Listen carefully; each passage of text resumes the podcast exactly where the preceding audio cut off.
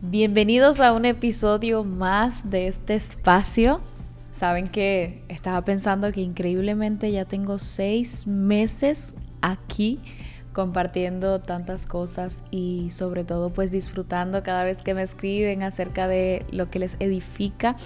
De verdad que creo que fue de Dios este proyecto y sobre todo pues hacerlo en el tiempo que Él me indicó que lo hiciera. Y nada, pues bienvenidos a este episodio al cual llamé Cuidado con el pecado. Philip Yancey dijo la siguiente frase. El pecado produce una especie de interferencia estática en la comunicación con Dios y como resultado nos desconecta de los mismos recursos que necesitamos para combatirlo.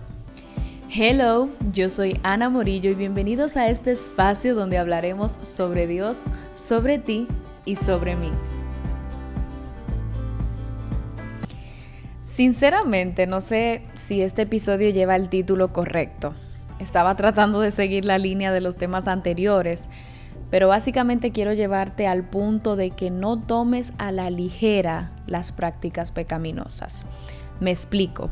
Es como lo que el salmista oró en Salmos 119, 133, diciendo, ordena mis pasos con tu palabra para que el pecado no me domine. Es ese punto en el que debes entender que no estamos exentos a fallas, que aunque pusimos nuestra fe en Cristo y decidimos seguirlo, aunque tenemos la certeza de que somos hijos y nueva criatura en Él, con un deseo de amarlo y servirle, pues no somos perfectos. Pero una cosa es fallar y otra cosa practicar deliberadamente esa falla. Veamos.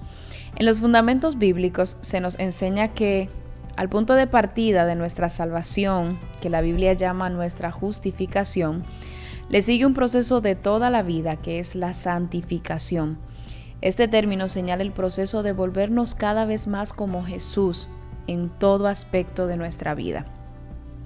Este proceso toma tiempo y si somos sinceros, ciertamente tiene sus altibajos porque nunca llegaremos a ser inmunes a la tentación o al hecho de necesitar la misericordia y el perdón de Dios.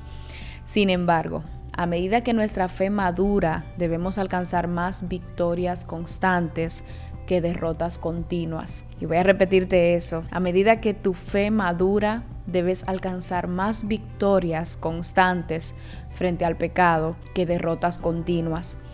Porque Sé lo amargo que es el sentimiento de sentir, valga la redundancia, que le fallas a Dios, de sentir que traiciona su amor y misericordia. Y también conozco el increíble sentimiento de victoria cuando logramos estar por encima de eso que aparentemente nos dominaba.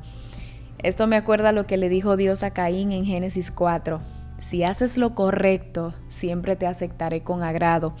Pero si haces lo malo, el pecado está listo para atacarte como un león sin embargo, tú puedes dominarlo. Dios no quiere que vivas en una constante derrota, quiere que entiendas que puedes vencer frente a esas prácticas de pecado. Pero sucede que aunque muchas veces conocemos esta verdad, no creemos que aplique para nosotros. Por ejemplo, a veces luchamos con la mentira, el chisme, el impulso de engañar, tomar lo que no es nuestro, o quizás Luchamos con algún pecado secreto que nadie conoce, como quizás la esclavitud a un pecado sexual, y aunque no son temas fáciles de tratar, ni deberían obviamente tratarse con ligereza, es necesario que sean trabajados, porque son batallas reales que aún en personas que crecen o están en un ambiente cristiano, viven experimentando derrotas permanentes o recurrentes frente a la tentación y al pecado. Frente a esto, alguien dijo que lo más inquietante es que muchos creen que no pueden librarse de esto. Y como lo que crees determina cómo vives, pues si crees que pecarás continuamente, entonces lo harás. Si crees que tienes que vivir en esa esclavitud, pues vivirás. Si crees que no puedes vencer el pecado, pues no lo vencerás. Si no vences esas creencias, pues te será difícil vivir en la verdad de lo que dice el Señor en su palabra. Ahora bien, la realidad es que puedes vencer el pecado, pero no puedes vencerlo por tu propia cuenta y con tus propias fuerzas. Definitivamente hay una parte que es tu decisión, pero careces de poder para cambiarte a ti mismo. Así que añadido a tu decisión, necesitas a Jesús. Él dijo, separados de mí, no pueden hacer nada. Y Jesús es quien puede liberarnos y puede cambiarte por medio de su poder. El capítulo 6 y el capítulo 8 de Romanos tiene grandes verdades referente a cómo Jesús nos libera cuando nacemos de nuevo en Él. Porque cualquier verdadero seguidor de Jesús definitivamente empezará a tener victoria sobre el pecado. Incluso los hábitos más adictivos pueden vencerse por medio de Cristo y no permitas que el enemigo te haga creer lo contrario. Sin embargo, es posible tener una relación genuina con Jesús, pero seguir mortificado por un pecado al que cedes una y otra y otra vez. El Señor no nos libera de los actos pecaminosos y las tentaciones a las que estamos expuestos, ya que son un producto de nuestra propia naturaleza carnal, pero nos promete con su ayuda y con los recursos que nos ha dado que podemos vencer frente al pecado. Hay recursos como el Espíritu Santo, su palabra, su gracia y la oración. Y esos son solo algunos de los grandes recursos que nos ha dejado y que nos garantiza que al utilizarlos y practicarlos marcará una gran diferencia en el hecho de si cedemos al pecado o aprendemos a señorearnos de él.